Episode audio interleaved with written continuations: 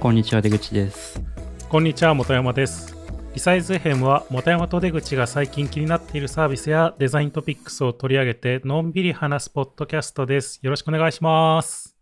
お願いします。なんか出口くんはさ、うん、まあ、情報系一応情報系のなんか勉強も多分学生の頃してたんですよ。確か。そうそうっすね。うん。まあ僕はまあそんなしてないしてないわけだけどまあ。うん。なんか最近あのチューリングコンプリートっていうゲームがあってですね、うんうん。それをちょっと時間がある時にやったりしてるんですけど、論理回路うんうをん作るパズルゲームみたいなやつで、そんなのあるんだ。まあなんかこの系の、これ系のなんかやつって結構あるらしいんですけど、なんかこのチューリングコンプリートってやつはなんか Steam で最近なんかリリースされたやつで。で、なんか、まあ、最初の方は、本当にあ部品があんまりなくて、その部品があんまりない中で、こう、XOR とか作ったりするんですけど、で、その XOR を使使って、またなんかこう、もっとリッチなものを作っていって、でちょっとずつなんか部品が増えていくみたいなやつをやってて、あーなんか回路を結ぶみたいなゲーム？あそうですね。まあ、回路、なんか必要なパーツを置いてって、で、こう結んで、はいはい。この期待してる答えを出せっていう答えっていうか、あーあーなんかやったな授業授業でこういうの。そうそうそう。多分、情報系のね、と学生とかだったら、多分、こう、授業で、あの、か書く、普通に書いて、うん手でなんか手書きでややってましたよそうそうそうそう。すげえ嫌いだったけど。いや、それをね、最近 やってるんですよ。マジ。うん。いや、難しいね。あーあーなんかいろいろ思い出してきました。課題ですげえやらされた思い出を。うん。いや、難しい。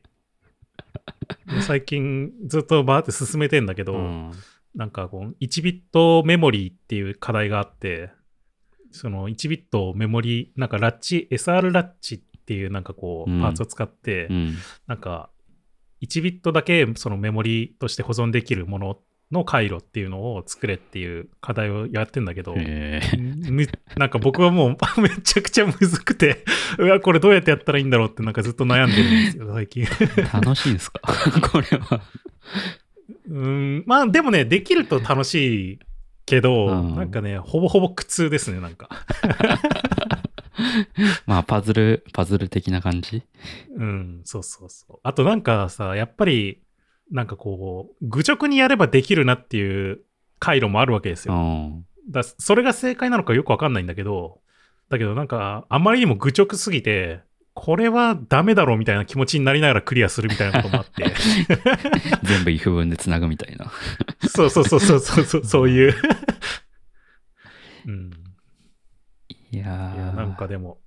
これ書いてるとさ、まあ一応、なんかクリアするんだけど、うんそのなんかさっき言ったように無理やりクリアしてたりとか、うんあとなんか結構なんか雑になんか、なんかいろいろ試行錯誤した結果やっとできたみたいな感じで、うん。なんかもうなんか図としては汚い感じのものがさ、出来上がったりしてさ、いやもうこれはジョブスに見せたら怒られるんだろうなっていう気持ちになって、なんか、マインクラフトもチューリング完全だから、なんかできるみ、なんか同じようなことができるみたいな話ありますよね。ああね、ううんん、結構いろいろそれ系のパーツがありますよね、うん。マインクラフトも。いやー、これ、ほんと、ウォズはすごかったんだろうなと 思いましたね、これやってて。いや、なんか、最近まあマイクラやってるじゃないですか、そのうん何人かで。はい。で、なんか人が作ったあの、機械、機械っていうか、うん。あの、回路を見ても何やってるのか全然わかんなくて。まあやっぱそれになんかちょっと近しいというか。いや、なんかでもこれね、まあ、最後どこまで行くのか全然わかんないんだけど、なんか CPU とか、なんか結構ね、もうコンピューターっぽいところまでね、作れる、最後は作るらしいんですよ。えこれは一人で淡々とやるゲームなんですか？一人で淡々とやるゲームですね。あ、そう、そういう感じなんだ。うん、制限時間とかがあったりも。ああ、い今んとこ僕のややってるやつだとないですね。うー。うんん。いや、難しい。ちょっと勉強したいなと思って、これ、これやってで勉強したいなと思って、なんで？論理回路の勉強したいなと思い始めちゃ何？どういうモチベーションなんですかこれ？う。わかんないけど。わかんないけど、なんか、こう、クリアできないから悔しいから、なんか、うんなんかもう、ちゃんと論理回路を勉強したいなって気持ちになってきちゃって、逆に。なるほどな。いや、なんか僕は正直学生の時やらされた思い出が蘇って全然やりたいとは思わないです。うん、難しそう。うん。てか、こういうゲームがあるんですね、スチームに。まあ結構この論理回路系のゲームは多分いいくつかあるんじゃないですか。別にスチームに限らずですけど、今までもなんか、あなんかこう、ゲームっぽくすることでなんか学びやすくするみたいな。そうそう、なんかゲームっぽいならわかるんですけど、これもうもろにこう、なんていうか、すげえなんか原始的な感じですよね。うん、まあまあ、そうっすかね。うん。まあでも結構ね、わかりやすいよ。まあちょっと今、英語でしか出てないんで、まあ英語が読めると結構きついかもしれないですけど、まあでも、わかりやすく、なんか最初のステップが本当に初歩的なところからステップを追ってやってくれるから、その辺はなんか結構、なんか勉強になったなっていう感じはありますけあど、。ちゃんとなんかこう、回路がつながってるようにアニメーションが入ったりとか、そういうのもあるんですね。あ、そうそうそうそうそう。とか、一応なんかこうなんか、なんていうの？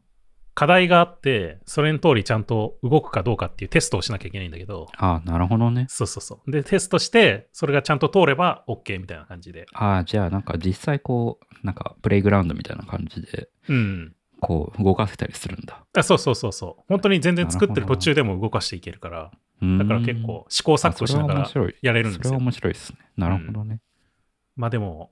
僕はもうかなり中盤ぐらいでつまずいてるから、もう先が思いやられますね。なるほど。なんか知り合い知り合いのエンジニアもなんかややってたっぽいけど、なんかかなりもうよくわかんないものを作ってた気がするな。なるほどね。難しそう。いやーじゃあちょっと今日はうん。 Schema カンファレンスの話をしようかなと思うんですけど、うん。 Figma の、何でしたっけ？あの、夜、夜12時ぐらいから、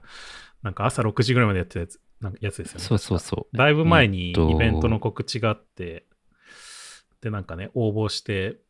ていう話をちょっと前にしてたような気がしますけど。ああ、そうですね。ちょっと前のサブトピックスで取り上げたと思うんですけど、うん。えっと、先々週、ああ、し違うか。ん？先々週か。の10月8日に12時スタートで6時終わりっていう日本人、日本に住んでる人的には結構きついうん時間帯の,、あのイベントだったんですけど、まあなんか、改めて何かというと、まあ Figma が開催するデザインシステムだけを取り扱った、まあ、オンラインイベントみたいなもので、なんか事前に登録して招待されるような形うん。だったんですよね。で、なんか、まあなんか招待制と言いつつ多分ほとんどの人が多分招待されてんじゃないかなとは思うんですけど、うん。で、なんか結構こう、事前登録の項目が結構 なんかいろんなこと書かされて、なんかこう、 LinkedIn のアドレスを教えてくださいとかね、うんなんか、そうそう、肩書きを教えてくださいとか、なんかいろいろ結構書く感じだったんで、まあ多分なんか今後こう Figma としてデザインシステムみたいなのを強化していくから、まあそれの営業リストというか、エンタープライズプランを売るためのまあリスト作りみたいな目的もあるんじゃないかなというふうに見てたんですけど、うん。で、まあやっぱりなんか中身的にもデザインマネージャーというか、デザインシステムマネージャーみたいなタイトルの人、肩書きの人が話してることが多くて、まあ聞き手としてもそういう人を想定してそうな内容でしたね。だいたい全部で8個かなあの話があったんですけど、うんまあちょっと面白かったものを一つ一つ取り上げていこうかなと思っていて、で、まず一番最初に、まあ、キーノートっていうような形で、あの、Figma のディレクターオブプロダクト、だから、まあ結構役員の人かな？桑本さんっていう方の話があったんですけど、まあこれなんかまあ Figma がどういう思想で作ってきたかっていう話うん。で、まあこれなんか個人的にはこのカンファレンスの中で僕が一番面白かったんですけど、なんかこう、もともと Fig、あの、この桑本さんが、このマクロメディアにいたらしいんですよね。おー、はいはい。97年頃に。う。うんん。で、マクロメディアでオーサリングツールを作るチームにいたらしくて、で、まあそこでできたのがドリームウィーバーうん。らしいんですよ。うん。で、この時の、なんかこう、ドリームウィーバーを作った時の最初のなんだろう、着想としては、まあ HTML っていうものがまあまだ結構世に広まりだした頃なんですよね、うん。97年って。で、その頃の HTML に対する理解としては、これはポストスクリプトと同じようなものなんじゃないかっていうふうに考えてたらしくて、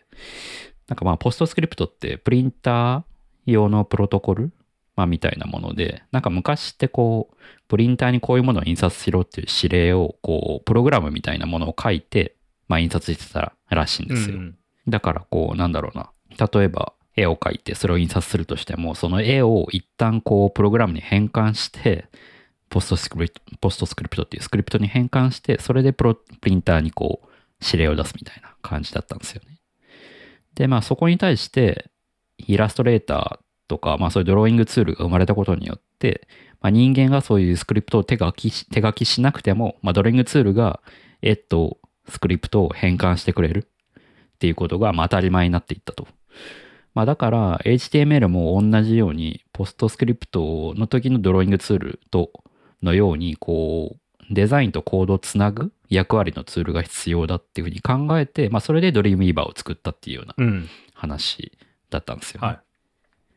そう。だから結構、ドリームウィーバーを設計してるときには、こう、いかにこう、あの、デザインとコードを紐づけるかっていうところを重視していたっていう話があって、まあ、結構これを聞いてて僕はこの間、デザイニングウィズコードっていうあの会で話したフレーマーの話うん。を結構思い出しながら聞いてたんですけど、まあ、ドリドリームウィーバーもやっぱ97年から似たような思想で作ってたっていう話ですね。うん。で、結構ドリームウィーバーを作る中でもう一個大事にしてたのが、こう、ドリームウィーバーを使う人がいかにこう再利用性を高められるとか、一貫性を保てるとか、デザインの。まあだから当時で言うと、カラーだとか行間だとか、まあ今で言うデザイントークンってやつ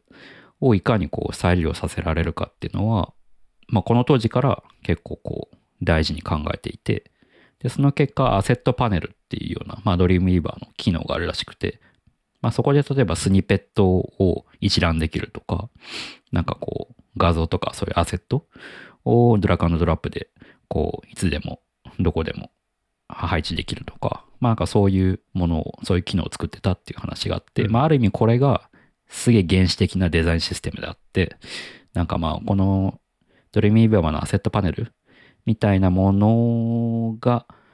ものはまあ今の現代のこう Figma を使ったデザインシステムにも通じるみたいな、まあなんかそういったような話をしてましたね。うんそうそう。で、まあなんかそういうようにデザインとコードをすげえこう行き来するってことを重要視してて、ドリームウィーバーを作ったんだけど、ただ実際問題リリースして、人々がこうどうやって使ってるかっていうのユーザーがどうやって使ってるのかと見てみると、実際には、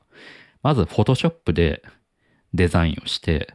で、それをドリ Dreamweaver 上でもう一回デザインし直して、で、最後に Dreamweaver ってあの、まあ、基本的にはこう、なんていうの？ WYSIWYG でこう、見たままのデザインができて、それをコードベースに切り替えられるっていうものじゃないですか。うんまあ、だから、フォトショで一回自由にデザインして、画像としてデザインした上で、それを Dreamweaver でもう一回デザインし直して、で、さらにもう一回コードドリームウィーバー上のコードビューに変えてコードに手手直しするっていうようなことをやっているうん。っていう実態があって、まあ、だからなんかこう、ドリームウィーバーを作った設計者としとしては、なんかそれがこう、二度手間に見えて、こう、フォトショーでデザインしたものをいもう一回ドリームウィーバーでデザインし直してるから、うん。まあ、それはすげえなんか奇妙だなと思ってたんだけど、ただやっぱなんでそういうことをみんなするかって言ったら、ドリームウィーバーって、まあそのコードとデザインをこう行き来しやすくするとはいえ、やっぱデザインするときにはこう、ストラクチャーとデザインって言ってたんだけど、構造を意識しなきゃいけない。っていうのがどうしてもあって、うん。で、逆にこう、あの、フォトショーでのデザインを、こう、フリーフォームデザインっていう風に言ってたんだけど、フリーフォームデザインの場合は、構造を意識しなくて済むから、まあ、単にキャンバスにボタンをどう配置するかっていうだけの話うん。なんだけど、ドリームウィーバーでのデザイン、そのストラクチャルデザインの場合は、どうしても、その、このボタンをここに置いたら、ディディブの構造がこう、こう変わるとか、なんかそういうことを意識しながらデザインしなきゃいけないから、うんなんか最初からこうストラクチャーデザインをやるにはなかなかこうデザイナーのマインドセット的にこうハードルが高いことに気づいたみたいな。話をしてて。うん。まあなんか、僕も、本当に初期の頃、初期の頃は、ドリームウィーバー使ってたこともありましたけど、うん。なんだろう。正直言うと、そういうふうに考えてたっていうよりは、どっちかっていうと、やっぱりドリームウィーバーの限界によって、こう制約が生まれてた部分があったと思うんですよね。うんうんうん。その、まあ、例えば、幅 60, 60ピクセル空いた、そのボックスの中にテキストを入れるっていうふうになったら、もうその制約になんかこう、従わなきゃいけなくなっていくわけですよね、ずっと。そういう制約をどんどん作っていくみたいなところが、まあ、ドリームウィーバー使ってるとあって、うん、なんか、逆、まあ、簡単に言うとなんかつまんないものができていくんですよね。はいドリームウィーバーでで。作っていくと。うん。だからそれを、まあ、他の人たちもなんかそういうふうに思った部分はあって、なんかもっとこういうふうに表現したいのにっていうのが、やっぱりドリームウィーバーでは全然できなかったっていうことことの方がやっぱ強いんじゃないかなと思いますけどね。うんうん。多分その当時の限界、ツールとしての限界があって、うんそのストラクチャーデザインだからっていうよりは、っていうのもあるし、うんそのツールとしての限界で表現したいものが表現できないっていう、まあ二つがあったんでしょうね。まあだから結構こう、まあこの岡本さんの話の中ではそのフリーフォームデザインっていう、まあある意味、左脳的？ん？右脳？どっちだ？ちょっとわかんなくなっちゃフリーったけど。フォームは右脳的か？な？右脳か、右脳的か。右脳的なデザインとストラクチャーデザインっていう左脳的なデザインっていう2つがあるから、その2つの違いをデザインシステムを設計するときにも考えなきゃいけないみたいな話を、まあ、結構強調してましたね。うんいや、この話を聞いてて、本当なんかフレーマーの話をすげえ思い出したんですよね。なんかこう、フレーマーって最初は本当ストラクチャーデザインをすげえこう、押し出してるツールで、こう、デザインとコードが切り替えながらコードコンポーネントっていうか形でコードを書きながらデザインできるからすごいだろうっていうようなツールだったんだけど、うんなんかやっぱこう、コードをどうしても書かなきゃいけないっていうのは、いい意味でも悪い意味でも制約になっていて、だから自由にやりたいことを、まだコード書くフェーズじゃなくて、なんなんていうの？デザインし始めの初期の段階だから、そんなガリガリコード書くっていうよりは、こう、自由にキャンバスになんか絵を描くような感じで、デザインしたいんだけどできないみたいな ところがあったんだ、あったところに、まあ、ようやく最近こうフレーマーって、まあ、フレーマーウェブとか、まあ、Figma にちょっと寄せてった部分があって、うん。フリーフォーム的なデザインをアップデートで、あの、強化しているっていうようなフェーズだと思っていて、まあだからこう、そういうバランスをいかに取るかっていうのは結構どのツールも苦労してるんだなっていうようなのが見えてきましたね。うんで、まあそう。で、まああの、岡本さんの話に戻ると、まあフリーフォームデザインとストラクチャーデザインのこう、違いが、がそのドリームウィーバーを作ってて、まあよくよく分かったから、まあ結構 Figma を2015年にえージョインして作り始めた時もその思想っていうのは結構大事にしてたっていうような話をしてましたね。で、2015年ってちょうどなんかマテリアルデザイン Google が出したりとか、うん。あとアトミックデザインとか、うん。あと Salesforce がライトニングっていうデザインシステムをリリースしたりだとか、まあちょうどなんかこう、こういうウェブ界隈というか、こういう業界にもこう、構造化、デザインの構造化っていうのがかなりこう話題になっていた時期だったらしくて、だからもう Figma はもう2015年のこの時期からデザインシステムに関する機能を強化するってことを、なんかまあ方針として決めてたらしいですね。うんう。そうんだね。まあちょっとその頃使ってたかあんま覚えてないけど、まだ Figma って初期の頃って、なんかうんほとんど、あんまり機能がないみたいな感じのとこあったもんね、確か。コうんンポーネントもあったっけなっていうぐらいの時あった気がするし。そうっすよね。2015年まだなかったんじゃないかな。もちろんね、オートレイアウトとかも絶対ないし。ない、ないですね、うんそうそう。だからまあ最近ようやくこう、オートレイアウトもそうだし、バリアントとか、うんまあなんかこう、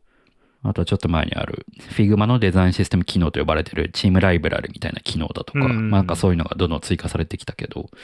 まあなんかやっぱそういうのはすもう2015年の段階からそこにかけようみたいなことは結構考えてたらしいですう。ん。まああとはそその、えーっと、まあ Figma が大事にしてるのって、まあそれだけじゃなくて、まあその、Figma のなんだろう一番特徴的な部分ではある Web ブラウザベースで使えるだとか、あとはコラボレーションするだとか、うん。まあ、そういう、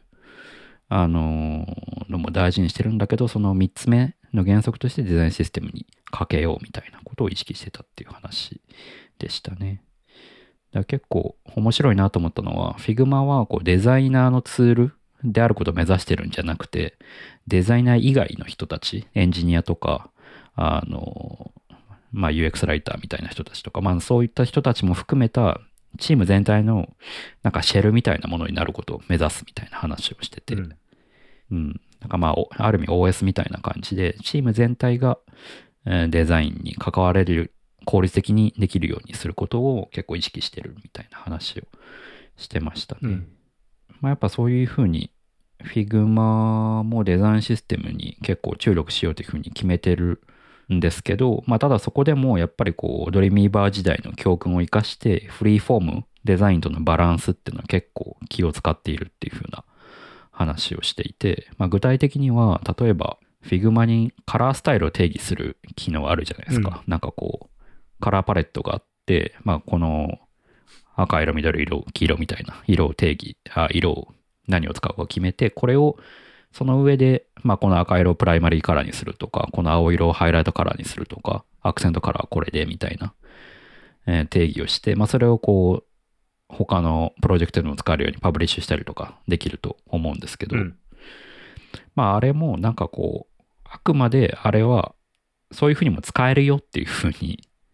作る。まあなんかこう、なんだろう、初めからこう、これがプライマリーカラーですみたいな定義してからデザインをし始めるんじゃなくて、うんあくまでデザインをして色が、あ、このところとこれみたいな感じでフリーで、えー決めて使ってから、こう、デザイントークンとして、じゃあこれをプライマリーカラーにしますみたいな感じで定義するっていう、この順番うん。は結構意識してるみたいな話をしてましたね。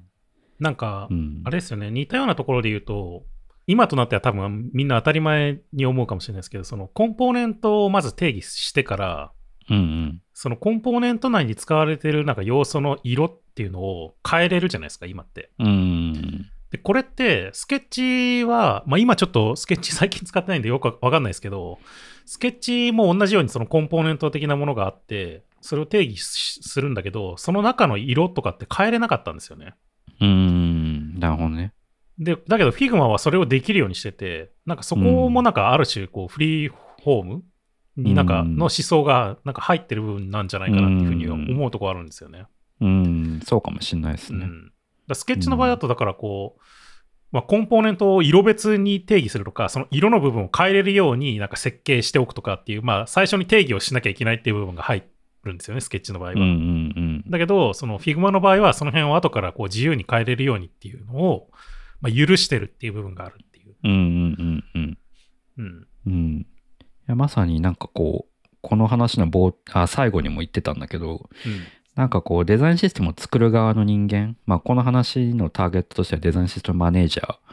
なんだけど、まあその人たちの視点から見ると、まあやっぱデザインシステムから逸脱すること、まあなんかこう、デタッチしたりだとか、オーバーライトしたりだとか、はいっ。てことはすげえイライラする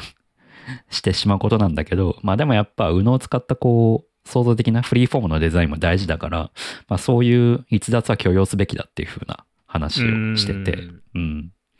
まあそれがまさに Figma のさっきの本山さんの話なんでしょうね。反映されているところとして。いやなんかこの話をこうデザインシステムカンファレンスの冒頭にするっていうのがすごいいいなと思ったんですよね。なるほどね。うん、で、あとはなんか今後の話として、まあその Figma フリーフォームデザインとストラクチャーデザインのバランスを気にかけたんだけど、気にかけてたんだけど、まあやっぱドリーム w ィ v ー時代にはストラクチャーデザインとコードっていうそのストラクチャーデザインとコードの切り替えってところも大事にしてたから、まあ Figma でも同様に、やっぱそのコードベース、ストラクチャーデザインとコードベースのこう橋渡しもやっぱこう重視していきたいっていうふうな話はしてて、まあただやっぱコードに関してはちょっと設計を考えなきゃいけないねみたいな感じで、うん。話してた。んで、そうそう。だからなんか前回のデザイニングウィズコードのあの話をした時にフレーマーはやっぱその子が強いよねみたいな話で、うん。まあはい。Figma はどうするんだろうねみたいな話をしてたと思うんですけど、うん。まあ、うん、Figma 的にもなんとかそこはしなきゃいけないと思ってるけど、まあやっぱこう根本の設計が、まあフレーマーとはやっぱ違う部分も、フレーマーは根本的にコードベースで作るってことを考えてるから、まあやりやすいけど、Figma はそうじゃないから、まあそこはどうしようか、ちょっと悩んでる風な雰囲気でしたね。うん話しぶり的には。うんいや、ここは難しいところだよね。さっきのドリームイーバーの話と同じで、やっぱりその、フリーフォームのデザインっていうのを許せば許すほど、多分それをコードに落とし込んでいくっていうのが、どんどん無理が生じていく部分があるから、うん。うん。なんかその両方をなんとか無理やり両立させようとすると、多分うまくいかないというか、破綻する部分が出てきちゃって、うん。なんか中途半端なものできちゃうから、まあだから、まあある種僕は諦めていいんじゃないかなと思いますけどね。まああとは今 Figma が、えっ、となんだっけ、アニマだっけなんだっけな。うん。なんか外部のツールうんと連携して、その、コードとのブリッジの部分は外部のツールに任せるみたいなことやってるけど、うん。まあなんかそれ、まあそういう戦略でもいいのかなと思いますけどね。うん Figma が頑張るっていうよりは。もしくはなんかあれだよね、多分 FigJam みたいにさ、もうなんか別ツール作ってやった方がいいかもしれないね。ああ、フィグマをカクチャーするじゃなくて。 Framer みたいなものを Figma が作るみたいな。そうそうそうそう。で、なんかその Figma で作ったものをそっちになんかうまくこうインポートするっていうかさ、うんそういう感じでなんか持ってった方が、うん。まあ、まあ、わかんないけど、戦略としてはやりやすいのかなって思いますけど。うん。まあ、後の話にも出てくるんだけど、やっぱ各社どこも、やっぱこう、コードといかにブリッジするかってところはやっぱ考え始めて、うん。考え始めてるというか、もう実践し始めていて、うん、まあだからやっぱ Figma としてもそこをなんとかプロダクトとそしてカバーしていくっていうのは必須になってくるんだろうなっていうような話は受けましまあ、た。最近特にこう、ノーコードとかローコードみたいなキーワードがすごく流行ってるしね。あーまあ、それで言うと多分、ちょっとなんか、ノーコード、ローコードの文脈ともちょっと違う部分もあるのかなっていう気はしてて、ノーコード、ローコードってどっちかっていうと、なんていうの？ノンエン、ノンデザイナー、ノンエンジニア、まあ、ノンエンジニアか、うん。な人が、こう、コードを書かなくても、あの、ものが作れますみたいなツールじゃないですか、どっちかというと。このデザインシステムカンファレンスでいうコードっていうのは、どっちかというと、シングルオブトゥルースとか言われてますけど、そのエンジニアとデザイナー、まあ、要は、あ Figma で作ったものと React で作ったものが同じものを共有しているっていうような状態。うん。をいかに作るかってところが結構なんかこう話題の中心になってて。うんうん。例えばこう分かりやすい話。デザイントークンの中でカラーカラーコードとかをこう Figma と React 両方で定義するんじゃなくて Figma 上でも React 上でも Swift 上でも Android 上でも全てにおいて同じカラーコード同じソースをうん共有しているみたいな状態をいかに作るかみたいなところを結構みんな、まあ、この後の話でも気にしていて、まあ、だからノーコード、ローコードの一歩手前として多分まずはそのシングルオブトゥルースの状態を作る。みたいなところをまずやっていくんじゃないかなっていう。気はしてますね。っていうようなのが、あの、桑本さんの話で、結構こう、ドリームイーマー時代の話、思想の話から、Figma のあー2015年から続く、こう一貫した思想の話まで、こう、全体的にこう、なんだろう、一貫性があって、やっぱ Figma の思想の強さっていうのは、やっぱこういうところが来てるんだなっていうのが、うん、分かって面白かったですね。うん。で、まあ、あと次にあったのが、ネットフリックスのデザイナーの話なんですけど、なんかネットフリックスがホーキンスっていうようなデザインシステムを作ってるらしくて、まあその話ですね。で、まあこの話は結構、もう実際 Figma の、ネットフリックス上の Figma のファイルをこう画面共有しながら話してて、ここ結構なんていうの、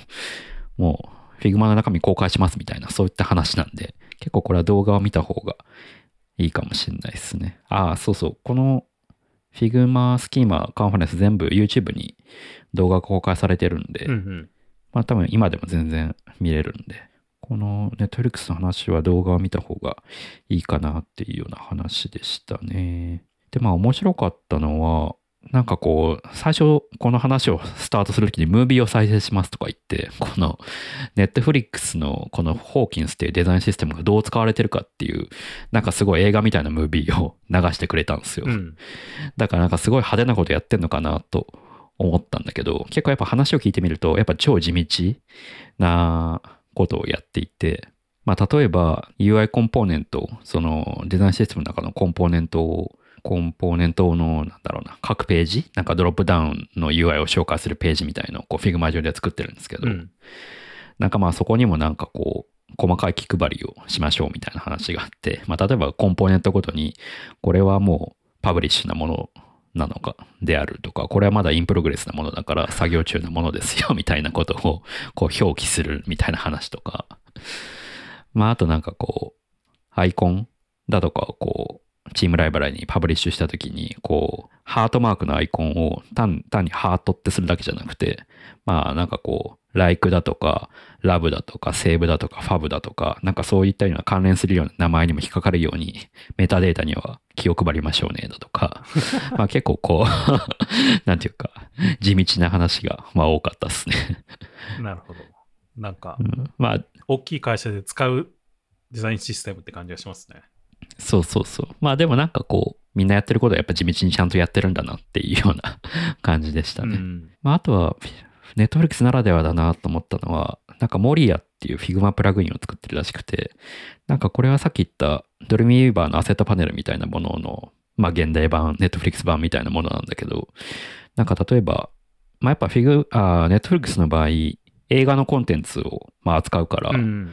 やっぱ多言語対応っていうのがやっぱ一番肝になってくるところらしくて、まあだから同じなんていうの？例えば、スター・ウォーズとかなんかそういう映画？一つにとっても、なんかこれを韓国版に、韓国語版にしたらどう見えるかとか、日本語版にしたらどう見えるかとか、まあ、あと映画のタイトルって結構、日本法、日本版とこう海外版、海外版だとこうタイトルが違ったりとかするじゃないですか。ううん。まあだからこう、日本で見た時にはどう見えるかとか、まあそれによってこうね、文字の幅が変わったりとか、こう行間が変わったりとかするから、そういう、こう日本語版のタイトルをすぐに引っ張ってこれるように、プラグイン上でやったりとか、なんかこう、各言語、各映画、タイトルごとにこうアセットをすぐに引っ張ってこれるようにっていうようなプラグインを作ってるみたいですね。うーん。うん。便利そ結構、その、どうやって使ってるかも動画で見えるんで、なんか結構、すごい便利そうな雰囲気がしましたね。まあ、あとはなんか、フィグマジックっていう、なんかまあ、社内サイトみたいなのを作ってるらしくて、なんかまあそこでもなんかこう、 Hawkins をどうやって使ってもらうかみたいな、こう、手順書とか、なんかこう動画とか、なんかそういうのをすごい準備してるらしいですね。なんかこういう社内サイトは結構どの会社もやってるっぽくて、まあやっぱこう、システム作作りましただけじゃなくて、まあいかにそれをどう使ってもらうかってところのオンボーディングっていうのはかなりこう、うん各社気を使ってるような感じでしたね。まあそうだよね。うん。使ってもらわないと意味がないもんね。うん。で、特になんか、この、ネットフリックスの Hawkins の場合は、ネットフリックスって C 向け、まあ要は一般ユーザーが、まあ映画を見る一般ユーザーがいるのと、あと、スタジオ向けっていうその B 向け、その映画を配給する側うん。の人たち向けにもなんかツールを作ってるらしくて、ああ、なるほど。だから C 向けのホーキンスと B 向けのホーキンス2つがあるらしいんですよね。っうんうん。ていうのもあるあって、まあそういうコンテンツサイトというか、け啓蒙サイトというか、まあそういう社内サイトは結構こう、丁寧に作ってるみたいですね。うん。コンポーネントに何が必要かとかを、こう、アンケートデザイン、社内のデザイン取ったりとか、なんかこう、どれが使用率高いかとか、なんかそういうのを投票制で決めたりだとか、なんかそういうな、なんていうの、ガバナンスというか、なんかそういうのもちゃんと地道にやってるっぽいですね。うん。だからまあ、こういうところもやっぱ大きい会社ならではというか。ああ、でもあれか。普通にデザイナーが勝手になんか作るっていうのもやってんのかな。でもまあ、勝手に作ったりもするけど、コンポーネントとしてこういうのも入れてくれっていうのは、なんかそういうのを統括する人たちがやってんのかな。うん。やっぱりなんか、どの会社も、最初はやっぱボランティアベースで、そのプロダクト側のデザイナー、うん。プロプロダクトデザイナーのボランティアベースでこう作り始めていて、まあ、そこのそのうち大きくなってくるとデザインシステム専任のデザイナーが入ってきて、うん前専任のデザイナーとかエンジニアが入ってきてその人たちがメンテするみたいな感じらしいですね。うんまあ、だけどやっぱ各社そのプロダクト付けのデザイナーとデザインシステム付けのデザイナーの比率はやっぱ圧倒的にプロダクトデザイナーが多いからうん。いかに彼らにあのセルフサービスで使ってもらえるかってところは重視してるみたいですね。まあっていう話の流れでいくとまさにそういう話がえーっとアトラシアンの人からあったんですけど、うん。あそうですねリメージリリイメージニングアトラシアンデザインシステムっていうような話があってまあこれアトラシアンってもうデザインシステム10年ぐらい歴史があるらしいんですよもう作り始めてから。うんうん。だからなんか、この人はまあ途中から入った人らしいんだけど、この人から見るともう巨大で、もう手に負えないほど巨大だみたいな話をしてて、うんまあ、アトラシアン結構いろいろサービスあるしね。そうそうそう。まさにアトラシアンで18個製品があるらしくて、うんだからその18個で一つのアトラシアンブランドの一貫性を保た保たなきゃいけないから、なかなかこう、うん、そこが大変の源泉というか、だっていうふうな話をしてましたね。うん。まあ、あとさっきの比率の話で、アトラシアの場合、プロダクトデザイナーとデザインシステムデザイナーの比率が1対42だっていう話をしてて、うん。だからもう380人ぐらいデザイナーがいるらしいんですよね。そこに対して9人のデザインシステムのデザイナーで対応してるみたいな。で、デザインシステムを作る、使うのってエンジニアもいるから、対エンジニアだと200対1までこう、比率が発火するみたいな話をしてて、なんかめっちゃ大めっちゃ大変ですみたいな話をしてましたね。まあそれでもデザインシステム1000人のデザイナーで9人いるっていうのはこう、ね、日本だとなかなかないことだと思うんで。まあまあ、ちょっと規模が違いすぎる感じはしますけど。そうそうそうそう。まあだからなんかそういう比率の差があったりとか、またそうデザインシステムの歴史も大きいんで、あ長いんで、まあどういう苦労があったかみたいな話をこの中ではしていて、まあ何回か失敗してきましたみたいな話をしてたんだけど、まあまず最初にあった失敗は、まあ2016年頃になんかあの、新しいデザインガイドラインっていう形で、デザイナー向けのデザインガイドラインと、エンジニア向けのコンポーネントライブラリっていうのを出したらしいんですよね。うん。で、その2つって当然、なんか、まあ、1つの考えに基づいて2つのものができてるわけなんだけど、まあ、そのうちこう、その2つが同期しなくなって、なんかどっちが正しいんだ？みたいな感じで、こう、みんな混乱し始めるみたいなことが起こったみたいな 話をしてて、だからこう、なんていうの？エンジニアのコンポーネントライブラリにはこのコンポーネントがあるんだけど、それがデザイナー向けのガイドラインにはないとか、その逆があったりとか、ななんかそういうことが、なんでだろうね。まあ起き始めたと。え。で、それがなんでかっていうと、まあやっぱデザインチームとエンジニアチームでもう全然別チームとしてリリースしたっていうのがまあ失敗だったえっていうああ、まあ、それ話を。はそうしててそうかだよね。そりゃそうだよね。うん。で、やっぱそれはなんでやったかっていうと、やっぱりリリース直後は、その、あ最初にファーストリリースするっていう上では、その、独立で進めてた方が、個々のこう、ワークフローを変えずにやれるから、こう、早かったっていうふうな話を話をしてたんだけど、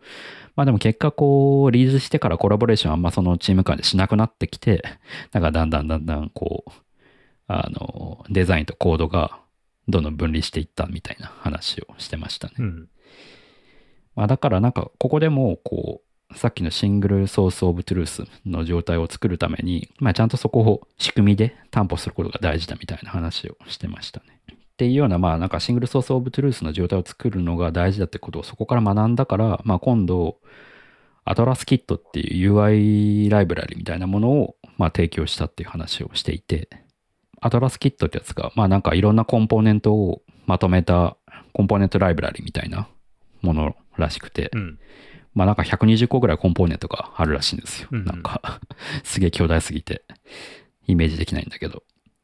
で、ただここでの失敗は、なんかその120個以上あるそのコンポーネントの責任範囲を、すそのメンテするの、メンテの責任を全てデザインシステムチームが持ってるように、こう、社内で認識されてしまったっていうのが結構失敗だったっていうふうに言ってて、うんうん。まあさっきみたいにその圧倒的にプロダクト付けのデザイナーとよりもデザインシステムのデチームの方が小さいから、まあ、その人たちが全てにおいて責任をそのコンポーネントライブラリに責任を持ってるっていうふうにするとまあその全然対応できないし、まあ、結果として事業側のスピードを落としてしまったみたいな、うん、話をしてましたね。まあだからここからここまではプラプロダクトチームが責任を持って、ここからここまではこう、プロダクト寄りなんだけど、その横断的な、例えばモバイルとかウェブとかに責任を持ってるプラットフォームチームっていうのがいるらしくて、まあその人たちが責任を持つとか、で、あるいはここからここまではデザインシステムチームで責任を持ちますよみたいな、その責任分担を、まあ明確にするっていうことが大事ですみたいな、うんまあ話をしてましたね。まああとは面白いなと思ったのは、あの、コンポーネントによってもやっぱプロダクトに依存しすぎるもの。例えば、アトラシアンで言えばトレロでしか使わないプロダクトだとか、あーコンポーネントだとかっていうのがどうしても出てくるから、まあうんそういうのをなるべく早く切り離した方、デザインシステムから切り離して、事業側で面倒見てもらった方が良いですみたいな。まあ、それはそうだよね。うん、そうじゃないと絶対スピード落としちゃうから、うん。うん。デザインシステムはとにかく抽象的なものとして、各事業体に影響されるべきではないみたいな話をしてましたね。だからなんかその、まあアカウンタビリティとオーナーシップって言ってたんだけど、責任範囲をどこの、どこで引くか、どこで境界線を引くかっていうところは、まあ組織のあり方とも紐づいてくる話だから、うんそこは結構吟味すべきだみたいな。で結構なんかこの話聞いてて、なんかマイクロサービス、エンジニア的な文脈で言うと、マイクロサービス化みたいなことをやってる会社多いけど、うんなんかまあそういう話ともやっぱ似てるなっていう風なのを聞いてて思いましたね。なんかこう、マイクロサービス化が流行ってるから、むやみやたらにこう、いろんなサービスをマイクロサービスにしすぎると、こう、ど、事業側がメンテするのか、横断チームがメンテするのか、不明確になったりとか、まあ結果として事業サービス、事業側のスピードが落ちてしまうとか、なんかまあそういう話を、マイクロサービスの文脈でも聞いたりするけど、まあやっぱデザインシステムでも、まあやっぱ一緒なんだなっていうのは、この話を聞いてて思いましたね。まあ、なんか、こういうの、まあ、特にこのアトラシアンの場合みたいな、その、いろんなサービスがあって、デザインシステム作るってなると、そうなんだろう、共通化される部分っていうのもなかなか難しいかもしれないですけど、その、どこまでじゃあそのデザインシステムに乗っ取るのかみたいなさ、なんかそういう、なんていうの？ぎ疑問というかさ、うん。なんかそういうの生まれてきたりするのかなと思いますけど、なんか、うん。デザインシステムって、なんかそういう意味では、なんか、なんだろう、どうどういう立ち位置で考えてたんですかね、そのアトラシアの人たちは。あー、どういう立ち位置？うん。まあでも多分、あれなのかな、さっき言ってたような感じだとしたら、もうちょっとした、なんか便利ライブラリーぐらいの感じで、パーツいっぱいあるから、この中から選んで適当に使ってねぐらいの感じでしかないのかな。あー、なるほどね。なんか、そこは、そうですね。なんかこう、抽象的に言ってたんで、あれなんです。僕の理解の話になるんだけど、最初はやっぱこう、単なる UI UI ライブラリ集みたいなものをデザインシステムとして打ち出してたらしいんですよ。うんうん。だからなんかこう、いろんなプロダクトで使う汎用的なパーツ集を、こう、デザインシステムですって言って、で、デザインシステムチームが存在して、えーそのパーツ集をメンテしていきますみたいな位置づけでいたらしいんですよ、社内にね。うんなんだけど、まあそれがさっきの話で、それがいつしかそのパーツ集っていうのがすげえ肥大化してきたから、なんかまあ全てにおいて責任を持つことがデザインシステムチームでできなくなって、まあだからそれをプロダクトチームだとかと分担してきましたみたいな話があると。だからある意味そのパーツ集っていうのはもうデザインシステムと呼ぶことをやめたっていうふうに言ってて、はいはい。もうこれパーツ集はあくまでパーツ集であるみたいな。うん。じゃあデザインシステムって何なんだろうっていうと、なんかもうちょっと、あの、包括的な、うんうんあーまあ例えばこう、まあデザインにどう取り組むべきかみたいな話だとか、はいはい。まあ、まあ、ようん、なんか具体例は示されてなかったんだけど、あそうですね。そのアトラシアンが大事にしてるその価値観とか原うん。デザイン原則みたいなものを、まあこう、みんなの視点を揃えるとか、共通言語にするとか、まあ、あとは新しくデザイナーが入った時のオンボーディングに役立つようにするとか、うん。っていうところのコンテンツをデザインシステムと呼ぶようにして、まあ、あくまでその上にアトラスキットっていうライブラリ集がありますみたいな、うん。なんかまあそういうような位置づけに整理したっていうふうな話はしてましたね。いや、なんか、割とそれ、僕は重要だなと思っていて、なんか、うん割と最近デザインシステムっていうと、なんかまあ、まあ、いろんなものを指してデザインシステムってなんか言われているような気がしていて、うんうんうんその、いっぱい コンポーネントを集めたボタンとかいっぱい入ってるやつをデザインシステムって言ってる人もいるし、はいはいはいはい。なんかう一方でなんかもうちょっと抽象化された、なんかこういういなんか価値観で作っていきましょうっていうガイドラインを作ったものうん。をデザインシステムだって言ってる人もいて、うん、まあなんかまあそれはどちらも間違ってはないのかもしれないですけど、やっぱりなんだろう、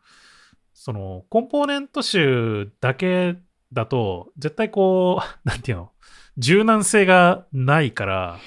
なんかうん。絶対難しいわけですよ。うんうん。で、そのデザインシステムの中に、やっぱりその一番根本になるその価値観だとか哲学みたいな部分っていうのがないと、こう変化もしづらいというか、うんうんうんアップデートもしていけないっていう部分があるんで、うん割となんかその辺をまず揃えるっていうのがやっぱり重要であって、うんで、コンポーネントとかっていうのはどっちかっていうと僕はあんまりデザインシステムっていうよりは、もうライブラリーとか、なんちゃらキットみたいなものっていうぐらいの感じにしておいた方が、まあいいんじゃないかなっていう、その、新しさんがや、新しさんがやってるようなやりやり方が、うん。割となんかこう、しっくりくるなっていう感じはしますね。うん。いや、まさに、まさになんかそういう、うん、デザインシステムとは何なのかっていう線引き をどこに置くかっていうのは、まあ、やっぱ新しいのは10年歴史があるだけあって、かなりこう、そこに苦労してやってたっていうような話でしたね。うん。いうん。やなんか、そういう意味でも最近さ、割とこう、いろいろ各社、日本でも、うなんか、ん。デザインシステム的なものを作ってる会社さんっていっぱいありますけど、うんうん。なんだろう。ちゃんとそういう、なんだろう、どういう価値観で作っているのかっていうか、そういうのを大事にしてるところっていうのは、なんか結構好感をそうですね持。てるなっていう、まさになんか。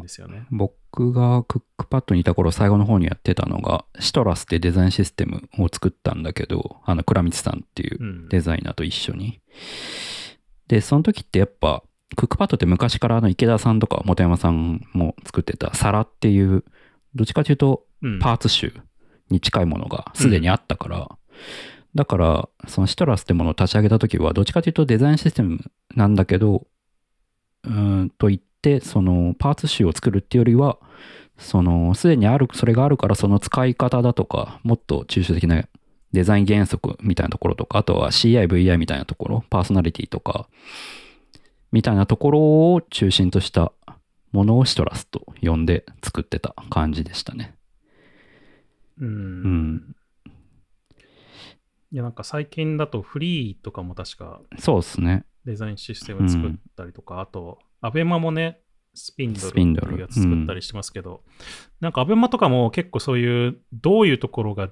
重要なのかっていう、こう、価値観というかうん、哲学みたいなものっていうのを割と明確にして、うん。で、さらにその上に、それをどういうふうに表現したら、それがなんか統一的に同じようなものが作れるのかっていう部分を結構細かく設計してるんですよね。うんその、もうボタンとかの前の話っていうか、うんうん。うんボタンになる前の、なんか、その哲学をどういうふうに表現ししたら、その、落とし込めるのかっていう部分も割と言語化されてて、うん。でそういう意味で結構このアメバとかが作ってるというか考えてるものっていうのは割とこう先を行ってるというか、うん。なんかすごいなっていうふうに思う部分うん。があったんですよね。まあ国内の例だと、あの、アベマのスピンドルとフリーのデザインシステムはやっぱこう、うん、よくできてるなっていうふうに思いましたね。最近見てて。うんうん。うん。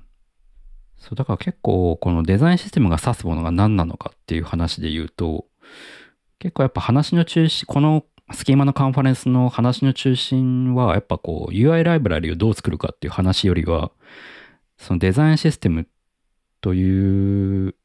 よああ、そうだな。その UI ライブラリというよりは UI ライブラリを中心としたシステム全体をどう使ってもらうかとか、うんあとはこうデザイン、新しく入ってきたデザイナーをどうオンボーディングするかとか、はいはいはい。あとはどうこうデザインシステムをこうにコントリビュートしてもらうかとか、サポートしていくかとかっていうなんかこう組織的な話が結構中心で、まあそれらをまあ具体としてこう例えば社内サイトを作りましたとかツールを作りましたとか、はいはいはい。なんかそういうのがあるんだけど、まあそう、で、そういうものを総合してデザインシステムと呼んでるっていうようなうん感じの、うん、話が多かったですね。いや、なんかやっと、やっとそういう話になってきたなっていう感じはしますね。なんか、だいぶ前にもなんかそういう話してた気がしますけど、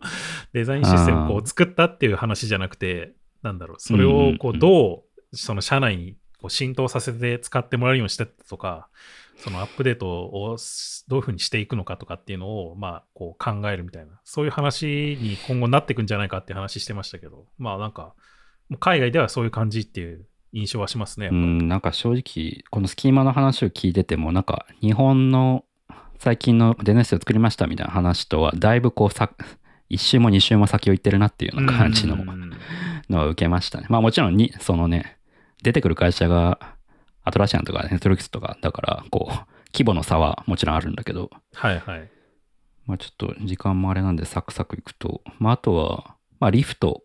あリフトがユーザーセンターデザインシステムリソースっていうような話をしていて、うん。まあこれも、まあリフトも LPL っていうリフトプロダクトランゲージっていうデザインシステムがあるらしいんですけど、まあそれをいかにこう、まあこれも本当オンボーディングとかドキュメンテーションとかの話が中心なんですけど、まあいかにこう、社内で広めていくかみたいな話をしてましたね。うんうん、なんか面白かったのは、その、オンボーディングサイトみたいなのをやっぱ作ってて、社内で。うんで、その中にデザインラボっていうような、とエンジニアリングラボっていうようなコンテンツがあるらしくて、で、うんそれは、なんかデザインラボの方は、なんかお題があって、なんかこう、まずペーパープロトタイプのこう UI、なんか手書きした UI があって、それを Figma のデザインに落とし込んでいく上で、いかにこうデザインシステムをどう使うかみたいな手順書みたいなのがまあ書いてあったりするらしいんですよ。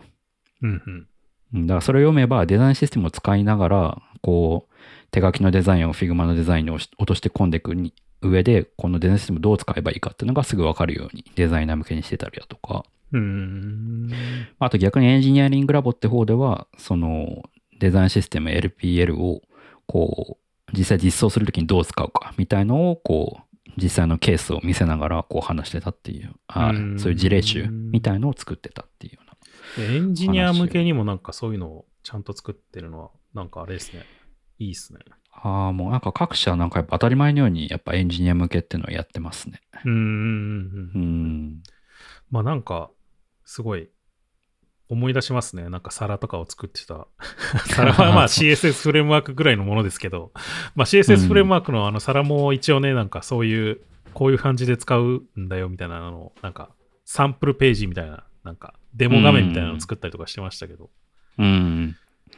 だからやっぱ話してる人も、こう、デザイナーだけっていうよりは、やっぱソフトウェアエンジニアも結構登壇してたりするし、うんあとは UX エンジニア的な人も結構登壇してて、だからやっぱこうデザインシステムを作る上では、デザイン的な思考も大事だし、エンジニアリング的な考え方も大事だし、うん。だからなんかそういうハイブリッドの人には向いてますみたいな話をアトラシアンの人もしてましたね。うん。まあそういう人がなかなか市場にいないからこう採用も大変だっていう話もあると思うんですけど。うん。うん。まああとはリフト、あ、そうですね。リフトはやっぱそのエンジニアとの協業をいかにするかってところは重視してて、なんかこう、リフトはね、結構なんか話、僕が聞いてて思っ、受けた感想としては結構こう、なんだろうな、原理主義じゃないけど、なんか結構ルールに厳格だなっていうような印象は。受けて、ううんん。なんか例えば言ってたのが、まあ、デザイナーが Figma 上でそのデザインシステムから逸脱して一貫性を崩すと、そのツケをエンジニアが追うことになって、結果としてデザイナーとエンジニアの信頼関係が崩れるみたいな話を してて。で、まあ、まあまあ結構それは、あの極論だなとは思うんだけど、まあでも、そういう面ってあるとは思うんですよ。やっぱ。うんまあまあまあ、まあ。あれこれなんか逸脱してんじゃんみたいなのをエンジニアがこう察して、うん。あ空気を読んで実装していくみたいなことってまあよくあるじゃないですかう。ん。うん。まあだから、まあそれは、なんていうの？さっきの冒頭の桑本さんの話じゃないけど、こう逸脱も大事だと僕は思ってんだけど、まあだからなんかこう、あの、リフトがやってるのは、リントツールっていうのを作ってるって話をしてて、おおーデザイン用のデうんリントツールかな。そう、そうそうそう、はいはいはい Figma 用のリントツール、リントプラグインを作ってるっていう話。をしてました、ね。そういうの。だからここの、例えば色がデザインシステムに定義して定義されてないですよっていう警告をデザイナーに出すとか、はいはいうん、なんかそういうのを作ってるみたいですね。そういうのあると便利ですよね。うん。確か Figma のププラグインでもそういうのあった気がしますけど、うん。リントツール的なの確うかに。ん。で、あと、あ、リフトだけじゃないんだけど、やっぱて、わかりやすい話として上がるのが、ダークテーマ、ダークモードに対応するって話は、結構デザインシステムの、なんだろう、用途としてわかりやすいから、こう、各社いろいろ話をしてて、うん。リフトもやっぱ、まあ、プロダクトの性質上、ドライバーが使うものだから、結構夜間のドライバーが使う上で、ダークモードが結構大事だって話をしてて、うん、はい。まあ、それでなんか、ライトモードとダークモードの切り替えをワンタッチでできるようなプラグインを作って、QA をなるべく早くできるようにするみたいな話をしたり、まあ、それをつやることによって、デザイナーがみんな、デザインシステムに定義されてるカラーを使うように、こう、誘導できるから、まあ、そういう効果もあるんだ、みたいな話をしてましたね。あと、面白かったのが、はい。サポート？の話をしてて、デザインシステム、チームがそのデザインシステムを使う上でのサポート、社内のデザイナー向けに？するって話をし、まあ各社してるんだけど、リフトの場合は24時間で、その東海岸でも西海岸でも数時間以内に対応できるような体制を組んでるみたいな話をしてましたね。うー。うんん。とか、あの、あと、オフィスアワーを設けて、デザインシステムチームに好きな、あの、いろいろ対面で相談できる時間を作るとか、なんか、日常的に3分の1の時間はサポート対応に時間を当ててるとか話してましたね。す すごい。うん大変そう。あここまでいくと本当、なんていうの？上司数チームじゃないけど、なんかそういうような感じですよね。そうっすね。うん。まあでもなんかやっぱもうこういう世界線の話なんだなっていうような。うん。うん、まあ、そうだよね。インフラ的なものですよね、開う発の。ん。その、開発基盤って昔クックパッドでも今もあるのかわかんないけど、うんそういう部署ありましたけど、うん。やっぱりなんかそういう立ち位置だなって思いますよね。そうですね。なんか、僕らがそのクックパッドにいた時も、一応なんかこう、事業部付けのデザイナーっていうのは基本的にあんまりいなくて、うん。その、なんか、デザイナー部みたいな、まあそういう部署でやってたんだけど、なんかそれのた位置づけとしてやっぱりその、社内全体のそのデザインに対する、なんかこう、なんか底上げをするっていう、まあ、使命があってやってた部分が、まあ一つあったので、うん。まあそういうのでね、そういうデザインシステム作ったりとか、なんかそういうのもやったり、結構いろいろ啓蒙活動的なことをいろいろやってたところはあったんですけど、うん。まあそういうところですよね、やっぱりそのデザインシステムが担う部分っていううのは。ん。だからやっぱこうね、基盤チームだからこそ、なんかこう、まあさっきの、あの、新しいあの話で、まあどこまでがプロダクトチームが責任持って、どこまでが基盤チームが責任持ってのかみたいな 責任分担の話も大事になってくるし、まあその基盤チームがどうしても、あの、プロダクトチーム、事業チームに比べると人数が少ないから、いかにこう事業側にセルフサービスでデザインシステムを使ってもらえるようにする仕組みを用意するかだとか、まあ、あとはサポートをいかにするか。あの、事業側にも、こう、デザインシステムにコミットしてもらえるように、その、コントリビューションガイドみたいのを用意して、こう、あの、気軽に参加してもらえるようにするかみたいなところは、うん結構各社気を使ってる感じでしたね。なんか、まあちょっとあんま関係ないかもしれないですけど、クックパッドとかはさ、結構、こう、別に他部署のやつでも、なんかコミットしして OK みたいな感じの雰囲気だったじゃないですか、文化として。うんうんうんなんか変だなと思ったら。まあそれを承認するっていうか、その、レビューして、まあ、マージするかどうかっていうのは、まあその部署の人が、こう、ちゃんと決めるわけだけど、うんうんうんなんかでもそれをして OK だし、みんななんか割とそういうのを、まあ、気づいたらやったりするっていうような雰囲気というか文化があったから、うんあれは非常に良かったなと思いますよね。そうですね。うんやっぱりなんかこう、まあデザインシステムとかも作って、あの人が作ってるから、なんか、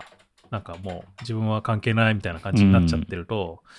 なかなかこうね、メンテも大変になってきたりとか、なんかこう、うちぐはぐになってるというか、使うは側と運営する、運用する側となんかこう、ちぐはぐになっちゃう部分っていうのは多分いっぱい出てくると思うんですよ。なんか。これ欲しいんだけど、対応してもらえないからみたいな感じで、こうんう、結局独自のものを作ってたりとか、うん。なんかやっぱその辺のこう、多分これぐらいの規模になると、その辺をどう馴染ませていくかみたいな、そういう感じの話になっていくんでしょうね。そうですね。まあ多分、どの会社も最初はそういう文化的なものに、こう、サポートされながらみんなが善意で、こう、作り上げるみたいな感じだったんだろうけど、まあそれをいかにこう、プロダクトがスケールしていく中で、ニーズが増えていく中で、ちゃんとこう、根付かせるかみたいなところでみんなドキュメントサイトを作ったりとか してるうん、っていう印象でしたね。まあちょっとあと、最後にしとくんですけど、まあ、あとは、 Asana っていう、うん。あの、トゥードゥリストのサービスの話が、デザイントークンをどう扱うかっていうテーマで話してて、まあ、これも面白かったんだけど、そうですね。ああ、そうですね。デザイントークン、ここでデザイントークンっていうのは、まあ、まあ、主に色の名前とかが、いや、色とかがそうなんだけど、まあ、それだけじゃなくて、そう、こう、コンポテの名前とか、まあ、なんかそ、そういう、まあ、命名規則的なものをどう作るかみたいな話うんをしてましたね。うん。でね、結構、どういう命名規則でやるべきなのかっていうのを結構こう、もう、具体的にうん話してたんで、まあ、詳しくは見てもらえるとかなり参考になるかなと思うんですけど、まあ、基本的には、例えば色名だったら赤色、レッドってするよりは、デンジャーホバーレッドみたいな感じで、なんかこう、これはホバーの色で、かつ危険なものだからあまり使わないってことを、っていうような意図をちゃんと名前から伝わるようにした方がいいっていうようなうん。話を、まあ、していて、じゃあそれを具体的にどうやるのっていうと、なんかね、よ4つぐらいの構成があって、センチメント、ユーセージ、プロミネンス、インタラクション。まあなんか、1つ目の要素が、なんかこれは、あー成功を表すものですよとか、ワーニングを表すものですよとか、危険なものですよとか、まあそういう、なんだろう、ユーザーの感情的なものうんを、まあ、表す名前をまずボードにつけろと。はい。で、2番目に用途。これはバックグラウンドだとか、テキストだとか、アイコンだとか、ボーダーだとか、まあ UI としての用途の名前をつける。で、3つ目に、えーストロングとか、ミディアムとか、まあなんかこう、視覚的にこう、強調するものか、そうじゃないものか、みたいな、うん。そういう視覚的な情報をつける。で、最後にインタラクション、ホバーとかアクションとか、ディセーブルとか。で、まあなんか、例えば、セレクトテキストホバーみたいな感じの名前にするのが、まあ大事だみたいな話をしてましたね。うん。まあこうすることで、まあデザインを離れてコードベースになったとしても、その、まあ例えば CS 上でその変、カラーの変数名になったときに、まあこのカラーがどこでどう使われてるかっていうのがすぐわかるから、この命名っていうのはすごい大事だみたいな。あその、さっきのシングルオブトゥルースの状態を作るためにデザインとエンジニアリングでこう一緒のものを見るために、まあ、大事だから、まあ、そういう命名規則がをこう考えた、考えたみたいな話をしてましたね。うん。まあ、こういうのね、色もそうだし、アイコンの名前とかもね、さっきちょっと話がありましたけど、うんそうそうそう。なかなかどうするのかって難しいですよね。うんっていうのもなんだろう。同じ赤だけど、まあ赤、まあ、危険な部分に使ってる赤もあるかもしれないし、すごく強調したい部分として使ってる赤もあるかもしれないっていう、でも同じ色の赤っていうことがあったりして、うん。まあそれを重複して定義するのか、まあ本当はね、Figma でこう変数的に色をこうオーバーライドして、なんかこう定義することができたら、まあ僕は一番いいなっていうふうに思ってるんですけど、うん。言ってることわかります？うん。なんだろう、この赤っていうのを定義して、その赤っていうのをベースに、その、まあ、デンジャーな、デストロイドなボタンにも使ってる色ですよっていうのと定義して、で、もう一個別になんかこう、ちょっと強調するバッジのい赤っていうのを、はいはいはいその、同じ赤色を参照するみたいな。うん。そういうことができると、本当は僕は一番いいなと思ってるんですけど、なかなかそれはで、なんか実装してもらえなくて。ああ、じゃあちょっと、それに関連してもう一個話そうかな。じゃあ、おなんかね、まさにね、あの、最後に Google が Material U and Figma っていうような話をしてたんですよ。うん。で、Material U って、あの、Google I.O. で、前回の Google I.O. で発表されたやつ、あの、壁紙の色とかから動的に一個テーマカラーを決めて、そのカラーを、一つのカラーを、えーベースに、えっ、と、アルゴリズムでカラーパレット、複数色のカラーパレットを作るみたいな、まあ、ものなんですけど、まあ、つまりなんかこう、それをこう、なんだろうな、デザインの観点で見ると、あエンジニアの観点で見ると、こうかんなん、なんて言ったらいいのかな。もうで色をハードコードできない世界になっていくわけですよね。なんかこうんうんう、うん。もうなんか OS 側で色ってのが決まってくるから、こう、プロダクト内、コード内でこの色は、あここではこの色を使うってハードコードができない世界になってくるとうん。。ああ、そう、うん、そうだね。うん。で、Figma 上でもそれは同様で、やっぱこう、元となる色が変わるから、こう、Figma 上でデザインしてる時にも、こう、色を変えられるようにしなきゃいけない。うんうんうん。で、要は、色のハードコードが Figma 上でもできなくなる。から、うんまあ、それをサポートするための、えープラグイン、マテリアルテーマビルダーっていうプラグインを作ったっていう話をはいはいしてい。て、で、まあ、それはどういうものかっていうと、なんかね、Figma プラグインなんですけど、なんか任意の画像を選択すると、その画像の中からこの色を、えーこの色を使うっていうふうに選択すると、そ、そ、もうそのプラグイン上でマテリアル U と同じようにパレットを作ってくれて、で、それを Figma に適用してくれるみたいな感じのものですね。だから自分でなんかデザイン作って、そのプラグインで、を使うと、その、マテリアル U の元となる画像を、まあ、任意にいろいろ複数選択すると、ポチポチ自分のデザインの色を切り替えられる、自動で切り替えられるみたいな、うん。まあ、ツールで、で、それをやるためには、その、Figma 上でもでカラーコード、ハードコードできないっていうことになってくるから、なんかね、まあさっき本山さんがちょうど言ってたものなんだけど、その色の扱いを3つのレイヤーに分けるって話をしてて、うん。バリューズパレットシステムっていう3つ。で、バリューズってのは、まあレッドみたいなとか、まあシャープ0000みたいな、そのいわゆる普通のカラーコードはいがバリュカーズで、ラーコードね。うんで、パレットっていうのは、えーっと、命名的には何だろうな。なんかこう、えあれかな？色の名前、本当に色の名前的なものなのかな？あの、まあ、えっと、Android のマテリアルデザインの場合は、色と番号みたいな、そういうのがありますけーど。そう、色の番号ですね。なんかそう、うん。こう、えっとね、マテリアル U の場合は、パレットに14色だったかな？を定義するらしいんですよ。うんうんだ基本的には、その壁紙の色からその14色の色をアルゴリズムで勝手に決めてくれるっていうような実装らしいんですよね。だからその14色をパレットっていうふうに定義して、で、今度3層目のシステムっていうレイヤーでは、そのパレットの、例えば1番の色をプライマリーカラーに使いますとか、うんうん2番の色をコンテナの色に使いますみたいな、その用途をそこで定義するみたいな。だから、色の定義と用途の定義を分けるみたいな感じですね。だからさっき本山さんが言ってた、レッドって定義して、これをデンジャーにしますみたいな、まあそういうような感じのやつを Figma 上でできるようにプラグインを作りましたみたいな。うん。うん。きことをっと多分あれなんでしょうね。Figma 上では色の定義はなんかこう、プライマリーカラーだとか、セカンダリーカラーみたいなものっていうのを一応定義しておいて、それをプラグインで切り替えていくみたいそうな形にしそうそうそうてるんだろうね。そうそうそうそう。うん。うん。で、まあ、あとはマテリアル U って、あの、アクセシビリティ、そのコントラストの差とか、まあ、そういったアクセシビリ色のアクセシビリティも担保した上でアルアルゴリズムで決定するから、まあ、そういうアクセシビリティの状況もプラグインで見れる見れるようにしてますみたいな話をしてましたね。まあ、だから結構なんかね、みんな、やっぱ Figma がどうしてもまだデザインシステムの機能的に追いつけてない部分を運用でカバーしたり、うんプラグインでカバーしたりみたいなことをしてますみたいな、結構泥臭い話をみんなしてましたね。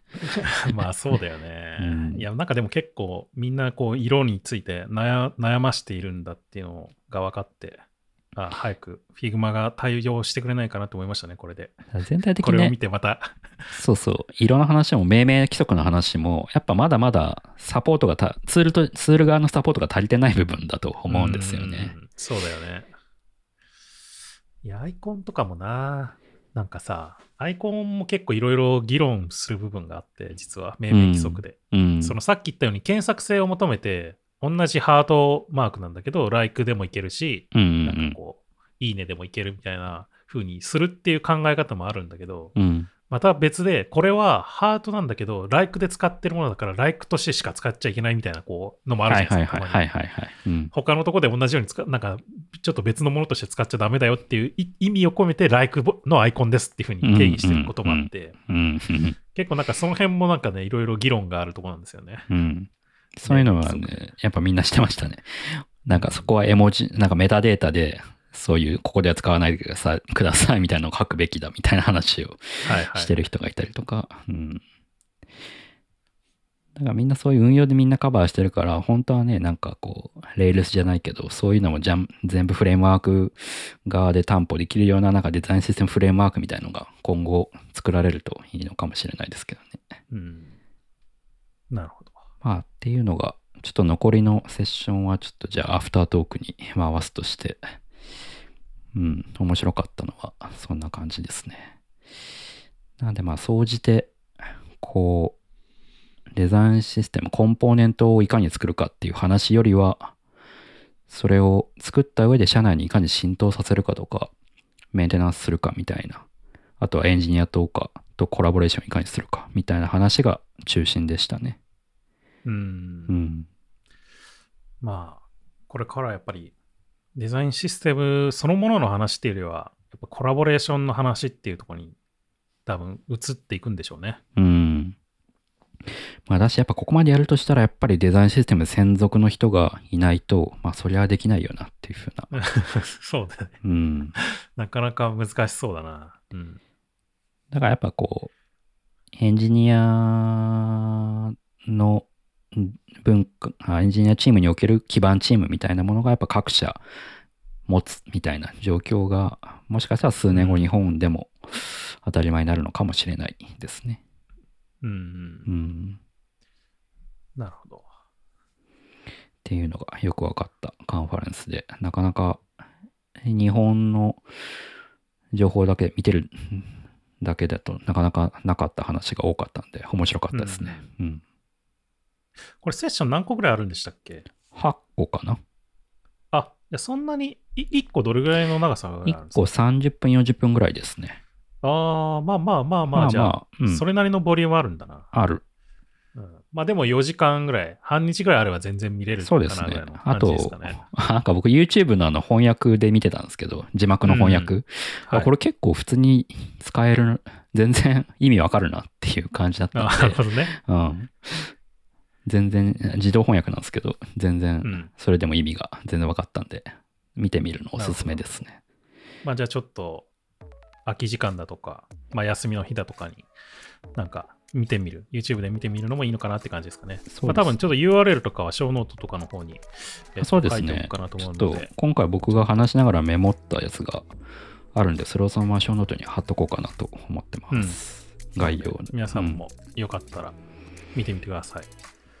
はい。じゃあそんな感じですかね。うんはい。